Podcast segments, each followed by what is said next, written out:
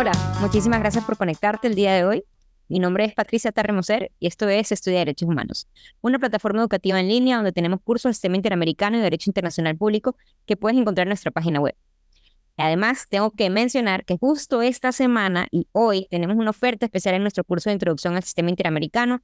Puedes encontrarla en estudioderechoshumanos.com. Si te registras hoy, tienes un bono especial de clases en vivo y si te registras esta semana, tienes un 30% de descuento, además de acceso al curso de Derecho Internacional Público. Además de estos cursos, pues tenemos conversaciones en vivo sobre derechos, temas de derechos humanos y eso es justamente lo que nos trae aquí el día de hoy porque vamos a estar conversando con Cristina Rosero, eh, Rosero Arteaga, que es abogada colombiana y trabaja actualmente como asesora legal senior para América Latina y el Caribe dentro del Centro de Derechos Reproductivos. Y con ella vamos a estar hablando de un tema muy interesante, los agrotóxicos y la salud reproductiva. Debo admitir que la primera vez que yo escuché esta relación, no entendí. Yo dije, ¿qué? ¿Qué tiene que ver? ¿Qué se inventaron? Y luego pues hablé con Cristina y me iluminó sobre la relación y creo que es un tema muy importante y por eso quise traerlo aquí a estudiar derechos humanos. ¿Qué tal, Cristina? ¿Cómo estás? Hola Patricia, muchas gracias por invitarme y muchas gracias también por dar el espacio para estos temas que no son tan usuales, pero que quizás a muchas personas pueden llegar a interesar. No, no, por supuesto que sí. Cristina, muchísimas gracias, bueno, por claro, por estar aquí y quería empezar de una vez con, el tema. Quería, porfa, que nos expliques qué es exactamente los agrotóxicos. Esta definición es compleja porque tiene, digamos, varias aristas, pero en últimas, los agrotóxicos se refieren a todas aquellas sustancias o mezclas de sustancias que tienen algún tipo de ingrediente químico que busca repeler, destruir o controlar cualquier plaga o regular el crecimiento de las plantas. Esto, digamos, en teoría no suena como peligroso, no suena como algo grave, pero eh, lo que se ha empezado a ver con el tiempo es que el uso intensivo de este tipo de sustancias en diferentes espacios, sea en la agricultura, sea en políticas de drogas, sea en otros espacios, pues sí que puede causar una serie de impactos a la salud y al medio ambiente que por supuesto son muy preocupantes para las personas en especial que viven en las zonas rurales o que eventualmente ejercen la agricultura porque evidentemente van a estar más expuestas a este tipo de sustancias. Entonces, originalmente nace como estas sustancias que van a permitir hacer una agricultura mucho más eficaz, eh, pero con el tiempo los estudios científicos empiezan a mostrar que este tipo de eficiencia no viene gratis, sino que tiene una serie de impactos que van a transformar la salud y la vida de las personas expuestas a estas sustancias. Digamos, básicamente los agrotóxicos entonces es los pesticidas, ¿no? Los plaguicidas y los pesticidas, correcto. Ok, perfecto, perfecto. Entonces, ahora sí, ¿qué es lo que tiene que ver estos agrotóxicos con la salud reproductiva? Bueno, eh, por una parte, el hecho de que con el tiempo han empezado a notarse una serie de impactos a la salud que son particularmente preocupantes. Hay algunos temas como más generales que se ven un poco más públicamente, que son, por ejemplo, una incidencia mucho más alta en cualquier tipo de cánceres, afecciones respiratorias y afecciones digestivas. Pero un tema que se ha quedado un poquito por detrás en la conversación, pero con el tiempo lo hemos visto con mayor foco y ha mostrado mucha gravedad, es el tema de la salud reproductiva. Eh, desde hace muchos años empezaron a haber denuncias relacionadas con mujeres o personas embarazadas que fueron expuestas a agrotóxicos en forma particular al pesticida glifosato y se empieza a evidenciar una tasa mayor de abortos espontáneos asociados a la exposición a este agrotóxico, daños en la fertilidad e incluso em, afectaciones o problemas durante el embarazo. Em, y finalmente también una serie de impactos también en la salud materna. Por ejemplo, los casos en que las mujeres sí logran llevar a término el embarazo a pesar de haber sido expuestas, se ha notado, por ejemplo, que el agrotóxico puede contaminar la leche materna, lo que hace que la toxicidad se transfiera al o la recién nacida. Eh, en muchos otros casos afecta a la primera infancia porque los niños recién nacidos, y niñas recién nacidos pueden nacer con eh, cualquier tipo de afectaciones a su salud, en algunos casos infecciones, en otros casos una debilidad, digamos, asociada eh, a baja en defensa y en algunos casos incluso bajo peso al nacer, que según la Organización Mundial de la Salud puede crear un riesgo palpable en los recién nacidos de muerte o de enfermedades, digamos, de manera crónica. Entonces, Habíamos pensado que esto tiene unos impactos sobre la salud. Ya desde hace algunos años estas conversaciones están puestas, pero había sido difícil que el foco se ponga sobre la salud reproductiva. Y cuando empezamos a ver cuáles son esos impactos, no son impactos menores, son impactos que realmente pueden transformar la vida de muchas personas y que realmente se pueden convertir en graves violaciones a derechos humanos. Eh, y aquí tengo varias preguntas, pero quizá la primera que te haré es, em, ¿es solo la salud reproductiva de mujeres o también de hombres? No, la salud reproductiva de todas las personas se ve afectada. Simplemente quizás es un poco más evidente cómo se presentan las mujeres y ya vamos a ir a ese punto. En los hombres sí que hay un problema eh, con la infertilidad, causa una serie de impactos en la calidad del semen, por ejemplo, de los hombres, y esto hace que muchos de ellos, incluso eh, queriendo ejercer la paternidad, no puedan hacerlo porque básicamente empiezan a enfrentar problemas para eh, poder tener hijos. Em, y pueden haber otra serie de problemas asociados también como cáncer eh, de próstata eh, u otro tipo de cánceres que también afectan la capacidad reproductiva. Entonces, claramente esto no es un tema que exclusivamente les impacta a las mujeres, pero lo que sí es verdad es que con el tiempo hemos visto cómo también los roles de género juegan un papel en quienes son más expuestos. Un ejemplo muy bueno es pensar, uno, en las zonas rurales, quiénes son las personas que permanecen en casa, que en muchos casos van a estar cerca de los campos en donde se usan los agrotóxicos, y dos, también quienes tienen más contacto con el agua, porque en muchos casos, si bien no se usa el agrotóxico directamente en la zona donde se encuentra, sí suele contaminar las fuentes de agua cercanas, que en muchos casos en las zonas rurales están asociadas a que las mujeres vayan a lavar la ropa a esas fuentes de agua y queden más expuestas, precisamente porque los roles de género pues marcan que ellas sean las expuestas, digamos, al agua en, en esas condiciones. Esto no quiere decir, por supuesto, que los hombres no se vean afectados, pero el contexto en el que son afectados son diferentes porque por lo general se presenta en entornos más laborales cuando ellos ejercen labores del campo eh, bajo estas condiciones eh, del lago. Entonces, por supuesto, vamos a tener una afectación de todas las personas, pero sí es necesario pensar cómo las diferencias en los roles de género pueden jugar un papel en quién está más expuesto y quién está menos expuesto. Cristina, ¿y es todos los, agro, los pesticidas o los agrotóxicos los que causan este tipo de efectos? Bueno, tenemos muy buenas eh, evidencias científicas. Creo que esa pregunta que haces es súper importante porque en cierto modo, el trabajo que hemos venido haciendo en el Centro de Derechos Reproductivos nos ha mostrado la importancia de que nosotros como abogados y como defensores de derechos humanos podamos echarle un ojo a la evidencia científica. Porque en muchos casos hay afectaciones a los derechos humanos que tienen una base en cosas que están ocurriendo, en, eh, que se pueden demostrar a través de la evidencia científica, pero que no necesariamente se han traducido en algo que llega a los jueces o en una conversación que se haya convertido en una conversación jurídica. Entonces, en el caso de los agrotóxicos, sí que se ha demostrado que la mayoría de las combinaciones tienen este impacto tóxico. Eh, un dato que es muy importante es que el, América Latina es la región del mundo más afectada por la exposición a los agrotóxicos, porque nosotros como región consumimos el 51% del total de los agrotóxicos que se usan a nivel global. Y la gran mayoría de estos agrotóxicos están totalmente prohibidos de uso en Estados Unidos y en Europa. Esto es muy irónico porque precisamente Europa y Estados Unidos son los mayores productores de agrotóxicos, pero no permiten que ese tipo de venenos se usen en esos países, sino que se utilizan en países mayormente del sur global. Y América Latina es la zona más afectada.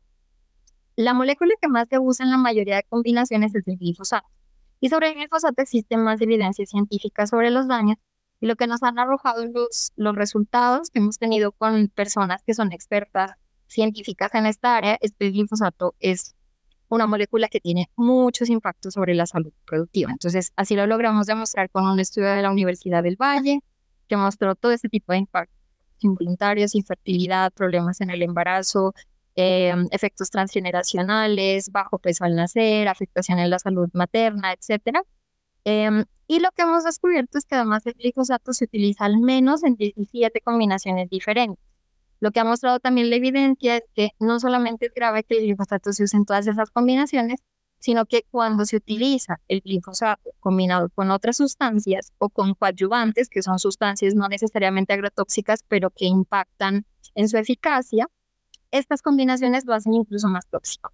O sea que en algunos casos va a haber personas que defienden el uso de estas sustancias diciendo, bueno, pero es que mitigamos el glifosato porque lo combinamos En realidad, el efecto que muestra la, evidencia científica es que se amplifica el impacto tóxico de la sustancia y esto hace que sea mucho más grave. Entonces, en el caso particular del glifosato, que es el que más usamos en nuestra región y que además es el más usado, o sea, esta es la región que más lo usa en el mundo, o sea que básicamente nosotros tristemente somos el laboratorio de la intoxicación por glifosato, sí que está demostrado que es altamente tóxico, que causa toda esta serie de, impactos, pero a su vez los estados de la región no han hecho un esfuerzo importante por crear limitaciones a la exposición de este agrotóxico. ¿Esto qué efecto tiene?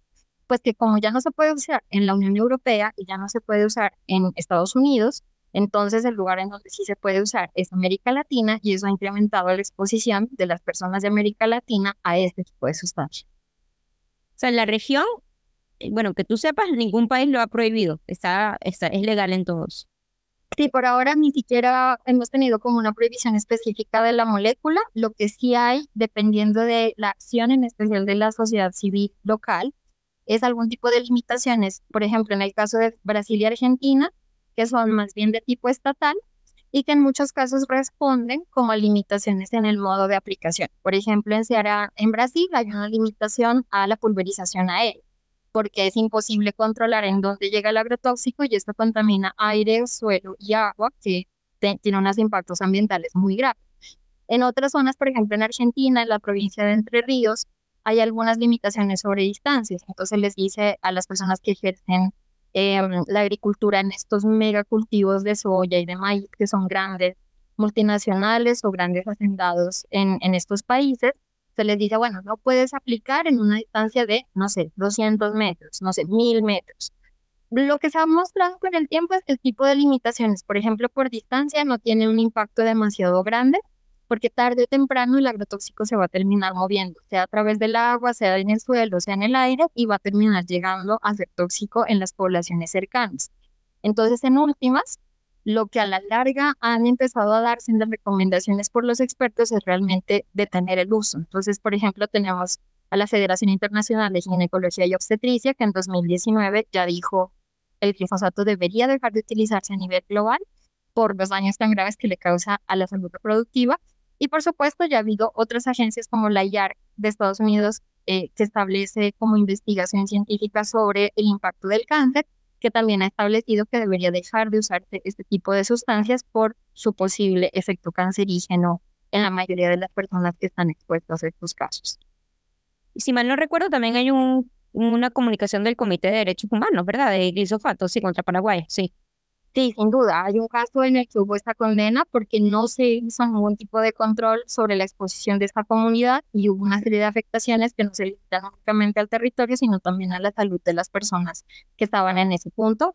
Em, y, por ejemplo, recientemente hemos tenido algún tipo de recomendaciones un poco más establecidas por país. En el caso del Comité de Derechos Humanos, recientemente le recomendó a Colombia la prohibición del glifosato y algo similar ocurrió recientemente con el comité de, en Brasil, en donde el comité le dice al Estado de Brasil que debería buscar una prohibición del glifosato y limitaciones a la exposición, em, porque además en el caso de Brasil se ve mucho más evidente que en otros puntos, pero eh, justo las zonas que son más afectadas por la exposición amplia son zonas cercanas o donde se encuentran la mayor cantidad de comunidades racializadas si uno hace como un cotejo entre el mapa donde más personas racializadas viven en Brasil versus el mapa donde más se aplican los agrotóxicos, el mapa es casi el mismo. Eh, entonces, en Brasil, por ejemplo, se ha hecho denuncias sobre cómo hay unas prácticas de racismo ambiental en donde la degradación ambiental impacta de manera diferencial a comunidades más vulnerables o que enfrentan múltiples discriminaciones y cómo en muchos casos, por ejemplo, los fazendeiros, que son dueños de grandes haciendas eh, en donde se hacen los cultivos de soya o maíz, eh, utilizan la aspersión aérea con glifosato para afectar a las comunidades y lograr que se desplacen, de modo que uno pueda apropiarse de tierra de esas comunidades que terminan desplazadas por los impactos que tiene sobre ellas eh, la aspersión del glifosato o de otros agrotóxicos. Y Cristina, aquí para aclarar, aquí entonces estamos hablando del efecto que tiene en la salud, bueno, específicamente en la salud reproductiva, de las personas que viven cerca de los cultivos, o sea, no de si nosotros comemos esos, e, e, esos cultivos, ¿cierto? Sí, no te tengo buenas noticias tampoco en ese sentido. Yo cada vez que me entero más sobre estos temas quedo un poco más afectada, digamos, por el impacto que pueden tener en diferentes órganos. Quizás la gran mayoría de la evidencia científica que tenemos corresponde a casos que podemos denominar intoxicaciones agudas, que son los casos en los que una persona estuvo expuesta muy rápidamente a una cantidad mayor del agrotóxico, ¿no? Un caso de esos es, por ejemplo, el que nosotros representamos en el centro, que es el de Janet Valderrama, una mujer campesina de 27 años en Caquetá, una zona rural de Colombia, que fue alcanzada por una avioneta de la Policía Nacional que estaba rociando glifosato como parte de su política de drogas. Y al ser alcanzada por este glifosato, ella tenía un embarazo de cuatro meses que lo pierde que casi a las horas después por la exposición al glifosato y luego de unos pocos meses falleció eh, por consecuencia de esta exposición. Eh, este es un caso como clásico de una, de una intoxicación aguda y este caso, por ejemplo, está ahorita ante la Comisión Interamericana y estamos a la espera de, una, de un informe de fondo donde ojalá la Comisión se pueda pronunciar sobre las obligaciones que tienen los estados frente a la exposición de agrotóxicos.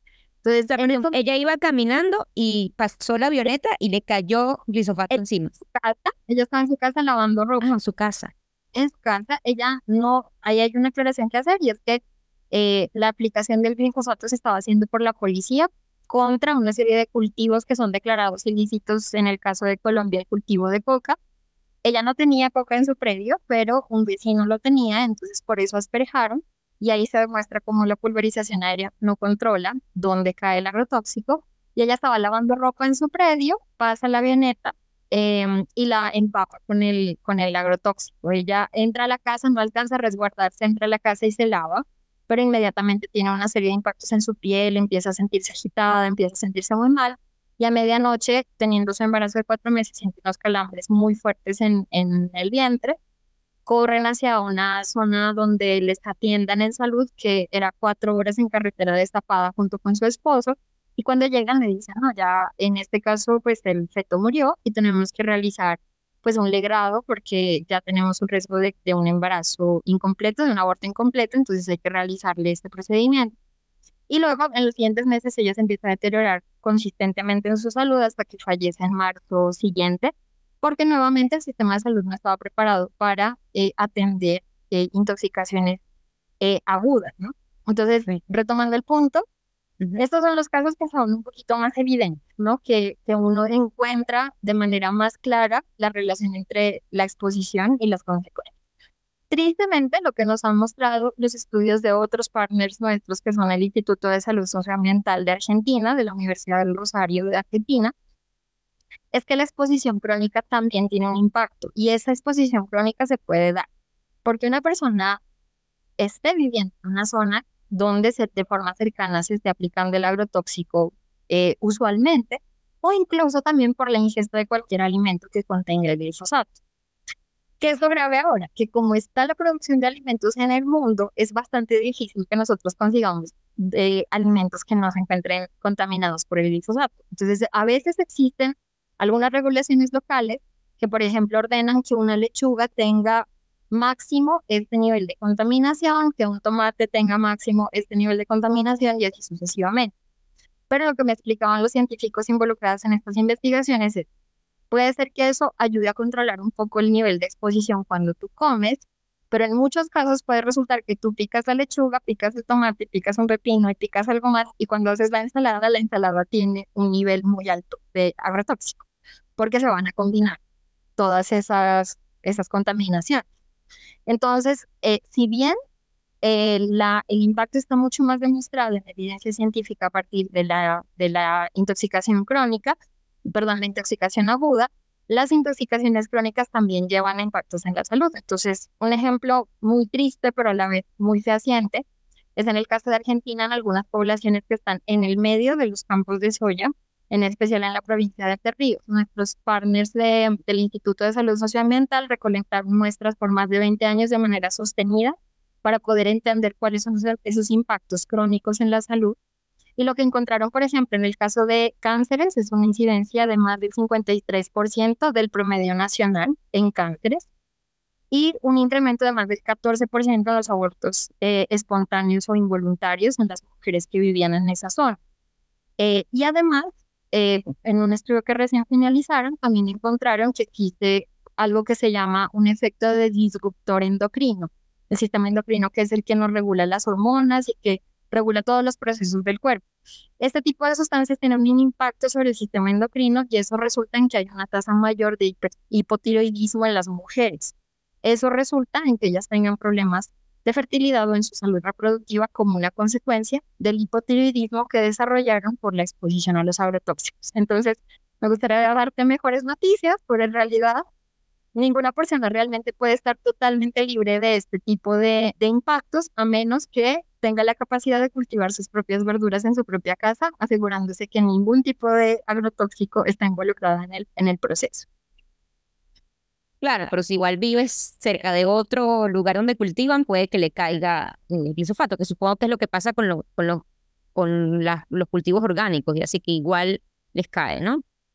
Sí, o sea, hay algunos casos en los que hay experiencias exitosas de personas que están realizando la producción muy limpia y que eh, personas de la competencia pasan pulverizando el agrotóxico por encima para dañar sus cultivos. Y eso es como parte de la competencia sucia en cierta manera de cómo se producen alimentos, pero sí. Entonces, por supuesto, sería muy bueno que empecemos a desarrollar una producción más limpia de los, de los alimentos, pero mientras la regulación tenga una flexibilidad tan grande con el uso de los agrotóxicos, esto todavía es muy difícil. Claro. Cristina, y cuando tú me contaste de este tema, pues estábamos en un evento de cambio climático y derechos humanos. Entonces quiero, pues, que me cuentes un poquito qué tiene que ver este tercer factor, ¿no? El cambio climático con los agrotóxicos y qué tiene que ver. Sí, yo creo que es una pregunta fundamental porque en muchos casos es como, pero ¿qué tiene que ver lo, uno con lo otro? Y hay dos puntos que son importantes. Uno, el uso de los agrotóxicos de forma directa sobre los ecosistemas eh, tiene un impacto en términos de contaminación concreta tanto del aire, suelo y del agua. Lo que han demostrado los estudios es que cuando tú tienes un terreno sobre el que aplicaste glifosato u otro tipo de plaguicidas, este contacto entre el químico con el suelo incrementa la temperatura, ¿no? Entonces, esto hace que el solo uso de utilizar agrotóxicos sobre un terreno hace que ese terreno produzca más, más gases de efecto invernadero, que ya sabemos que tiene un impacto sobre la crisis climática en, el calentamiento global. Esa es una parte importante porque eh, hay que pensar en la masividad del uso de estos cultivos, por ejemplo, en el caso de Brasil y Argentina, eh, en donde se utiliza la gran mayoría de los cultivos de soya y de maíz, que son no para alimentación de las personas del propio país, sino para exportaciones de commodities, por lo general a China u otros países que tienen más flexibles las legislaciones para, por ejemplo, la producción de concentrados para la producción de carne, que ya sabemos esa cadena hacia dónde va también en términos de crisis climática. Esa es una parte, ¿no? Entonces los agrotóxicos de por sí generan gases de efecto invernadero que terminan teniendo un impacto en el calentamiento global y que por supuesto eh, contribuyen a la crisis climática. Ahora, por la otra parte, lo que hacen esos agrotóxicos es que cambian el equilibrio de los ecosistemas, porque están diseñados para matar ciertas plantas y no matar otras que resultan de unas semillas que han sido eh, generadas de forma transgénica para que sean resistentes a ese mismo agrotóxico.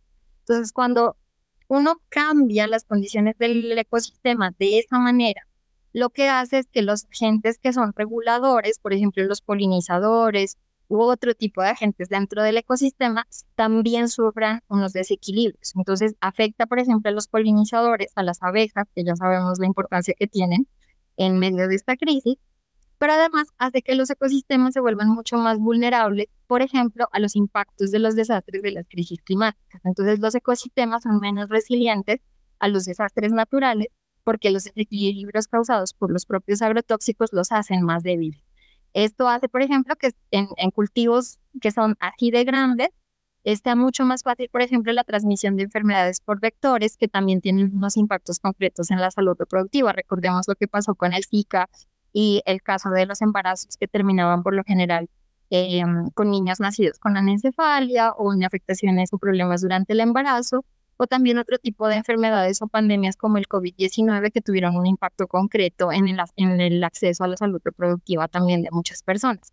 Entonces, los, el, el uso de los agrotóxicos ha creado una forma de producción de los alimentos que contribuye a la crisis climática por su solo uso, pero además que vuelve a los ecosistemas más vulnerables a los impactos de la crisis climática y esto termina siendo en un ciclo en el que si mantenemos esta forma de producir alimentos va a ser muy difícil combatir la crisis climática o tener medidas que realmente sean efectivas para mitigar esos impactos. Claro. Cristina, muchísimas gracias por tu tiempo y tus explicaciones. Realmente súper interesante la relación entre agrotóxicos y salud reproductiva y también cambio climático. Quiero pues darte la oportunidad de si quieres decir algunas palabras de cierre, algunas recomendaciones sobre alguien que está estudiando el tema y le llamó la atención y a lo mejor quiere aprender más, lo que quieras. Perfecto, pues yo creo que eh, por un lado creo que tenemos que estar muy atentos a lo que ocurra pronto con la opinión consultiva de la Corte Interamericana frente a la crisis climática. Creo que va a ser una oportunidad de oro, no solamente para esta conversación sobre los agrotóxicos, eh, en la que por supuesto desde el centro vamos a participar, sino también en, en todas aquellas aristas que están alrededor de este punto. Eh, creo que para mí también sería una invitación a pensar en este y otros temas relacionados con derecho ambiental que nos permitan pensar en los impactos diferenciales sobre las mujeres. En muchos casos pensamos en género en clave de violencia contra las mujeres o el acceso a ciertos servicios de salud como el aborto, pero está muy bien pensar también cómo la degradación ambiental paga un precio también en términos de género y cómo esto se refleja en la vida y en la salud de las mujeres que viven en zonas rurales. Entonces, si hay alguna persona que tiene mucho interés en seguir hablando sobre estos temas, nosotros en el centro tenemos un informe eh, que explora específicamente el tema del caso colombiano que se llama glifosato y salud reproductiva. Lo pueden buscar en nuestras redes sociales o también en nuestra página web. Y ahí es donde les mostramos, por un lado, la evidencia científica que logramos recolectar sobre este tema, que sustenta todo este punto, y también nos muestra como cuál fue la realidad colombiana frente al uso del glifosato en la política de drogas y cuáles fueron sus consecuencias sobre la vida y la salud de las personas y lo que nosotros consideramos que serían los próximos pasos en términos de estándares para proteger a las personas de este tipo de violaciones a derechos humanos. Eh, creo que también es un buen momento para que quienes quieran ahondar también en temas de garantías judiciales piensen también en el acceso a la justicia de las personas afectadas por agrotóxicos. Lo que ha pasado en la experiencia es que la gran mayoría de personas no logran un tipo de reparación porque se les pide unas pruebas técnicas muy especializadas y difíciles de obtener. Y esto también supone un reto en términos de acceso a la justicia. Entonces, esto también es una conversación sobre garantías judiciales que quizás para quienes están explorando el tema puede ser algo interesante. Entonces, muy invitados a que nos sigan en nuestras redes sociales, a que miren nuestros informes sobre el tema y que estén atentos a las próximas investigaciones que vamos a estar publicando sobre este tema. Buenísimo, voy a poner en los comentarios esos links y también voy a agregar el link de la audiencia que tuvieron recientemente, la audiencia temática ante la Comisión Interamericana de Agrotóxicos, la, la audiencia regional, y además voy a aprovechar para recordarles que el día de hoy tenemos esta oferta súper especial del curso de introducción al sistema interamericano. Si quieren saber qué es una audiencia temática, cómo es el proceso que está llevando ese caso y pues todos los casos, aprovechen, métanse en la página web estudiaderechoshumanos.com, ahí van a cursos, curso sistema interamericano y ahí van a ver la oferta que tenemos de Black Week. ¿Qué tal, Cristina? Muchísimas gracias. Espero pues hablar contigo en una próxima ocasión. Ojalá cuando tengamos una decisión de, de este caso por parte de la Comisión Interamericana, que pues ojalá sea pronto. Ojalá, sí. Muchísimas gracias, Patricia, por la invitación y muchos éxitos con este canal que se nos ha hecho interesantísimo con todo lo que nos has compartido. No, no, muchísimas gracias a ti.